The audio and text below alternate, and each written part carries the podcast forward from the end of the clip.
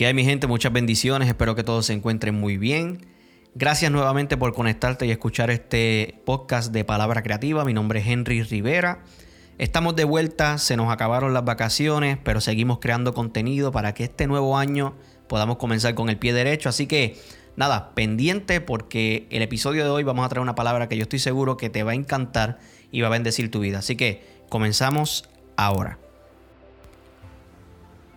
El domingo pasado este, tuvimos el especial de Navidad en nuestra casa Gocén, Iglesia de la Familia, en el cual nos gozamos, nos disfrutamos, la pasamos brutal. Definitivamente fue un tiempo extraordinario en el cual, ¿verdad? Este, a través de toda la adoración fuimos exaltando a Jesús, recordando su nacimiento. Y a mí me tocó la parte de la reflexión.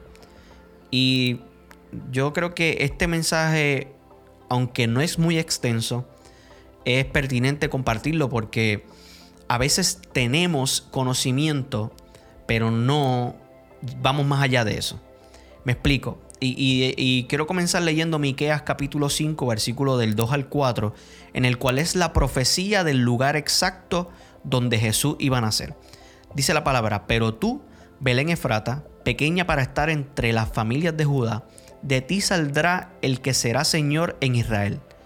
Y sus salidas son desde el principio desde los días de la eternidad, pero los dejará hasta el tiempo que dé a luz la que ha de dar a luz, y el resto de sus hermanos se volverá con los hijos de Israel, y él estará y apacentará con poder de Jehová, con grandeza del nombre de Jehová su Dios, y morarán seguros, porque ahora será engrandecido hasta los fines de la tierra. Como dije al principio, esta profecía habla de la exactitud de donde Jesús iba a nacer habla de lo que sucederá y lo que hará luego de nacer, ¿verdad? Habla que Él los apacentará, que estará con nosotros. O sea, eh, da un panorama extenso, ¿verdad? entre cortas palabras, de lo que Jesús iba a ser capaz y de lo poderoso que iba a ser su ministerio. Interesantemente, esta palabra, ¿verdad? Eh, fue recordada más adelante eh, por los escribas cuando le estaban dando dirección a los magos del Oriente. Y le identificaban y le decían, el lugar donde Jesús iba a nacer era Belén. Y la palabra Belén significa casa de pan. Y el pan de vida nació en Belén. Así que eh, definitivamente el elemento del pan de vida para poder definir el lugar tenía que estar. Y Jesús llegó y la casa del pan fue completada. Así que yo me pregunto, y, y creo que haría lo, sentido el que si tú tuvieras la dirección exacta de dónde Jesús estaría mañana, yo creo que todos queríamos estar ahí. Todos deberíamos estar ahí.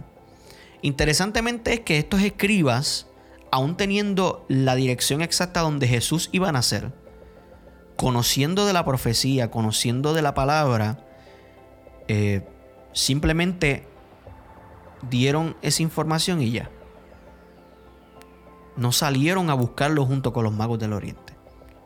Esto nos habla de que la información no necesariamente te brinda un encuentro. El tener conocimiento no necesariamente te brinda el encuentro. ¿Por qué? Porque cuando nosotros tenemos información hay un paso que dar que es llevarlo a la acción. Y si nosotros nos dejamos eh, o nos quedamos solamente con la información y no queremos ponerla en práctica, lamentablemente no llegaremos al encuentro. Si yo tuviera la dirección exacta, estoy seguro que eh, yo le pido un camello al mago del oriente y me monto con ellos y me voy también. Pero vuelvo y digo, la información y el conocimiento no necesariamente te aseguran encuentro. ¿Cuántas veces a nosotros nos ha pasado de que podemos tener información, de que podemos saber mucho de Biblia, de que podemos tener los estudios que tengamos, pero cuando llega el momento en el, en el que se le exige a uno dar el paso, ponerlo en acción, como que nos escrachamos. Nos escrachamos. Lo que verdaderamente te asegura a ti un encuentro es el deleite de probar el pan de vida que está naciendo en la casa del pan. Y cuando nosotros nos damos la oportunidad de probar, cuando nosotros nos damos la oportunidad de decirle a Dios, ¿sabes qué?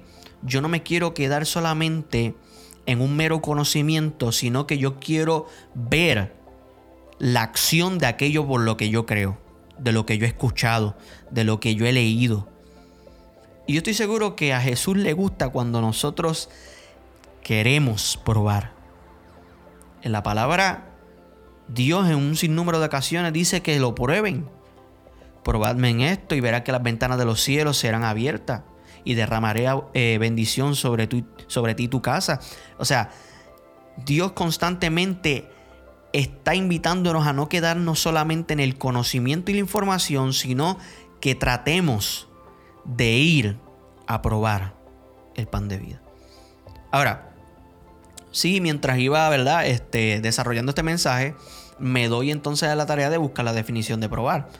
Y probar viene del verbo sarap, que significa refinar, probar, comprobar, fundir. O sea, esta raíz cuyo significado básico es fundir y refinar, eh, en el lenguaje bíblico es difícil de separarlo. O sea, esto no puede estar separado. O sea, la labor del platero eh, involucra fundir y refinar. Y trabajar los metales refinados hasta obtener el producto final. Yo sé que a veces nos limitamos a probar. ¿Por qué? Porque eh, el probar requiere que seamos fundidos.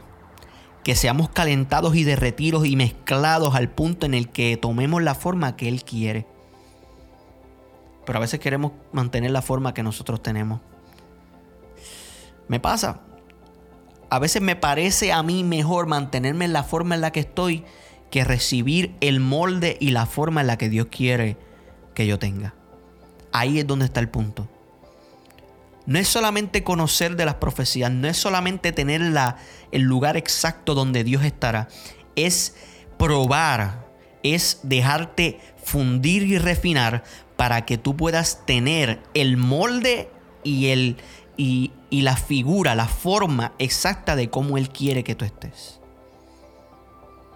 Es que es difícil, Henry, es que la presión es fuerte, es que ah, ya yo he pasado mucho, bueno, quizás has querido, pero cuando piensas que se está apretando la cosa, muchas veces sacamos la mano. No, no, no. Este proceso hay que vivirlo por completo. Dejarlo que llegue a su punto final. Nosotros somos locos muchas veces quitándonos a mitad de camino. Pero para poder ver, para poder experimentar el deleite, hay que probar. ¿Y sabes qué? El probar también involucra tragar, digerirlo. Que pase, mira, del cuello para abajo. Y a Dios le interesa que nosotros tomemos esa actitud ante las cosas sobrenaturales que están esperándonos. Dice que los magos del Oriente, perfecto, recibieron la dirección y nos fuimos vamos para allá, vamos de camino. Pero estas personas lamentablemente se quedaron ahí siendo portadores de información. Pero los que tuvieron la verdadera oportunidad de encontrarse con aquel que cambia el mundo fueron los que decidieron tomar esa información y ponerla en acción. ¿Qué información tú estás cargando hoy que no estás poniendo en práctica? No es saber mucho de Biblia, es vivirla. No es saber mucho de homilética, hermenéutica, no, no.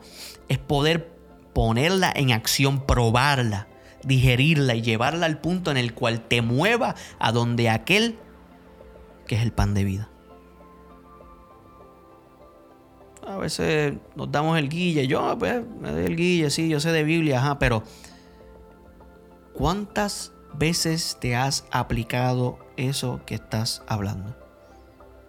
Eso que estás escuchando. Y, aquí hay un contraste porque este, uno puede verse muy inteligente ante las personas, pero hay una gran diferencia entre ser inteligente y sabio. El inteligente carga la información, pero el sabio sabe hacer muy bien las cosas con la información que carga. La pone y la aplica al punto en el que debe ser aplicado. En la guerra no, no vale la estrategia, es saber aplicarla.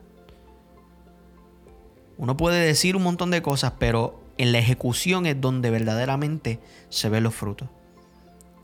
Así que el episodio de hoy es bastante simple y sencillo.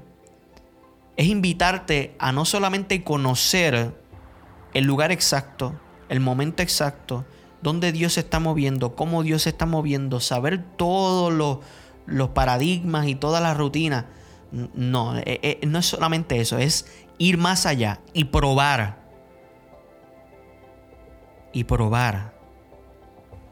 Y digerir.